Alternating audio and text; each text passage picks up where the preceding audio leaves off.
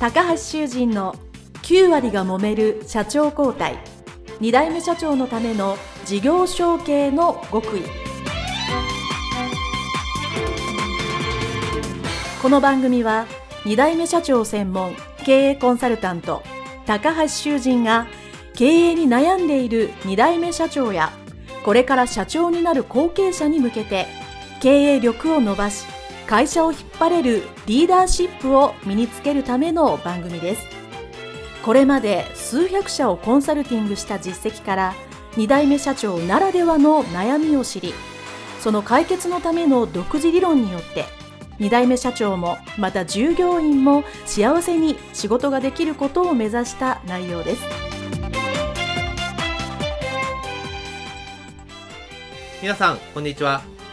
事業承継コンサルタントの高橋修人です。本日は後継者、後継社長のための製品ライフサイクルに対応する経営力についてお話をさせていただきます。製品ライフサイクルということをですね、皆さんお聞きになったことがあるかもしれないし、ないかもしれないと思いますけども、難しい話ではないんですよね。世の中にあるどんな製品、車でも家電でも食品でも何でもいいんですけど、どんな製品もですね、生まれてから、まあ、初めに作られてから、いずれ売れなくなるまで、時間的な流れがありますよね。その最初から最後までがどういうような状況になっているかっていうのをですね、表したものが製品ライフサイクルなわけです。もう少し簡単に言いますと、最初、このように新製品ができました。ですね。そうすると最初はなかなか売れないけども、ぐわっと売れるようになるわけですよね。で、いずれ、それがだんだんみんな持ってたり、慣れてきたりするといずれ売り上げが下がって最後に売れなくなってくるということですね。例えば、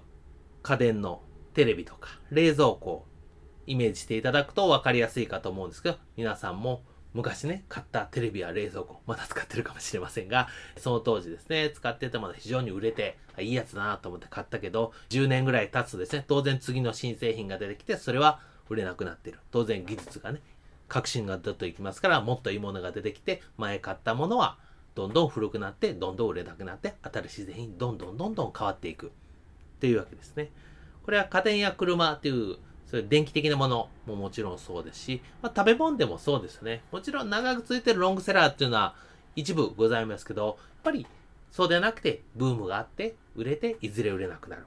そしてまたブームが来る。ですね。私が昔、自分の会社でね、やってたあの、婦人服、そういうファッションはまさにそうですね。これがものすごい早い。ですね。もう、1年どころか、3ヶ月でどんどんこのライフサイクルが来ると。いうはね、業種によって多様だと思います。で、これはですね、今消費者向けの製品で分かりやすく説明しましたけど、法人向け B2B ですね、部品であったり、法人で使うようなものであっても同じなんですね。この製品ライフサイクルというのは必ずありますので、ぜひ皆さんはこの製品のライフサイクルを学んでいただいて、皆さんの会社ですでに販売している主力の製品であれ、それ以外の製品であれ、どういう状況で、これからどういうふうになるのかっていうのをですね、まずは知識として知っていただきたいと思います。この製品のライフサイクルっていうのは4つの段階、4つの時間軸に分かれます。1つ目が導入期、2つ目が成長期、3つ目が成熟期、4つ目が衰退期という4つです。なんとなく、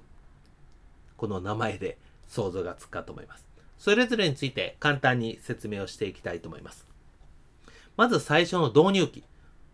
これですね、製品がおぎゃーと生まれて、じゃあこれからこれは売っていきましょう。うちの主力製品になるようにどんどん伸ばしていきましょうという一番最初の段階ですね。ただし、すべての製品がどんどんどんどん売れるわけではないわけですよね。なので、この導入期で結局売れずに終わるという製品もあるので、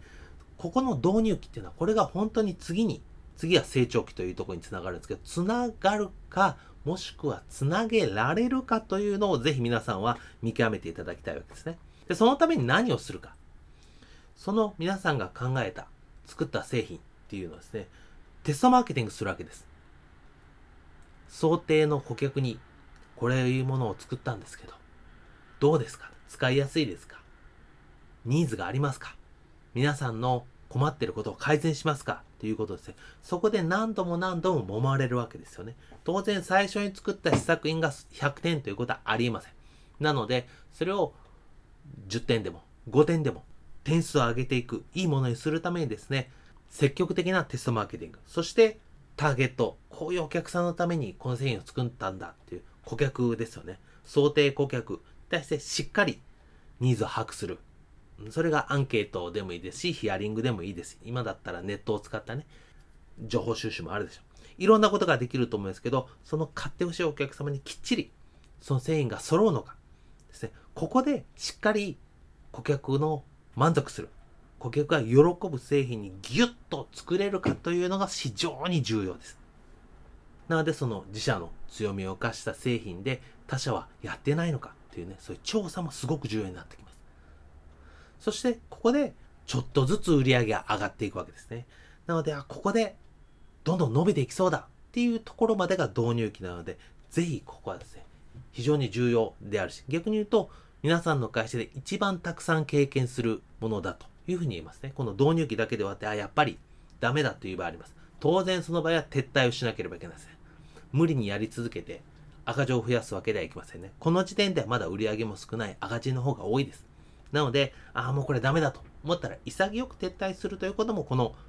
導入期で大切なんですが、そのためにはしっかりテストマーケティングをして、本当にいいものになるのか、やっぱりできないのかって見極めがこれ非常に重要ですね。そしてこの導入期でよし、売れそうだっていうことになると、売り上げがどんどん上がってきたというところが次の成長期というになります。いいものが出た。テストマーケティングして、想定顧客の、まあ、一部のお客様には非常に人気が高かった。じゃあこれをもっと広く、ターゲット顧客の多くのお客様に販売したいということで、積極的な宣伝、プロモーションですね、やります。そして、まずは新規顧客を増やす。最初にその製品を1回買ってもらうということがとても重要なわけですね。そのための活動を皆さんはどんどんしなければならない。なので、販売数量ですね。まず数量を増やすためにどうしたらいいか。まあ、新規顧客を増やす。そして1回買ってもらった方にですね、どうやって2回目の再購入。ここもまた重要なんですね。ここが来ないと、この次は成熟期っていうになりますけど、そこに行かないもしくは、行くまでの売り上げの高さが低くなってしまいますので、ここをしっかりと2回目の再購入をどうするかっていうのを考えながらするっていうのはこの成長期で重要ですね。とにかく売り上げを上げなきゃいけない。ですね。そこに皆さんの会社のエネルギーを注力するわけです。ただしですね、売り上げもちろん上がっていくっていうのは大切なんですが、それと同時に、その製品の機能はいいんですけども、それ以外のところで実は不満が起きることによって売り上げ上がらないっていうことがあります。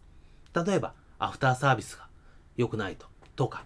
もっと言うなら、注文の電話をした、もしくは注文のネット、問い合わせしたんだけど、その対応が悪い、反応が悪いとかですね、配送が良くないとか、配送で言うと梱包が良くないとかですね、もっと言うならですね、あとはまあ対面の販売であったら、対応する人の接客力が良くないとかですね、そういうのもあるわけですよね。なので、そこでマイナス要因、ネガティブな要因を作って、やっぱり買うのいいやっていうならもったいないので、ぱり売り上げが急拡大する製品はいいので、その製品以外の部分でマイナスを作らないようにネガティブな要因をしっかり消していく。これはもちろん顧客の声を聞きながらですけど、それやらなきゃいけない。と同時に、やっぱりそれができる人材を合わせて、この成長期にしっかり育成していく。人間の基本ですね。それをしっかり育成していくということが大切になってきます。そして3番目が成熟期ですね。ここだともう売り上げがもうこれ以上急拡大しない。ある程度安定するということになりますね。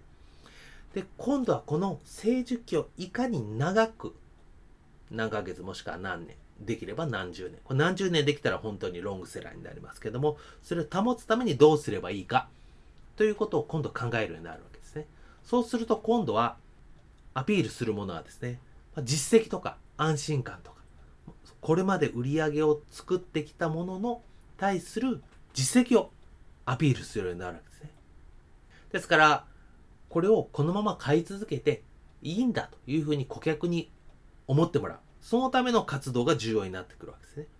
なので、今まで以上にリピートしてもらう。そのことに力を入れるわけですね。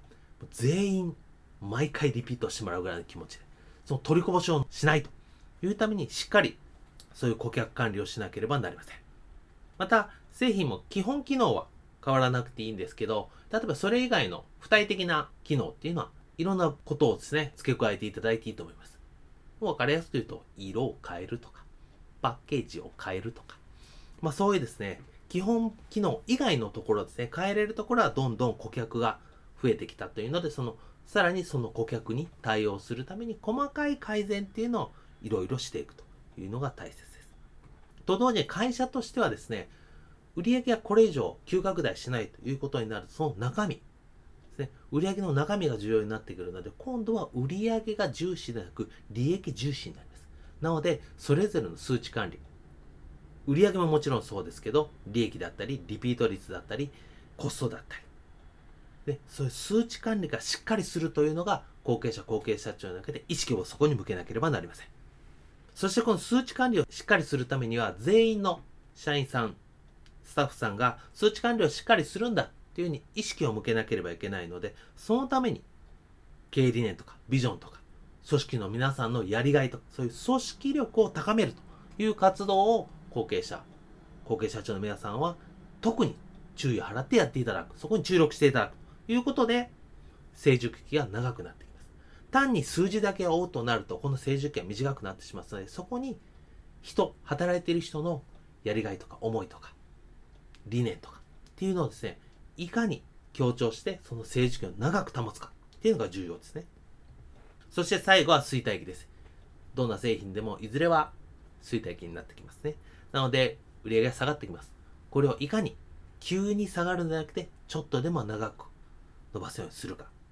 そして、今ある在庫を少しでも現金化するか。っていうのが大切になってくると同時に、この衰退期を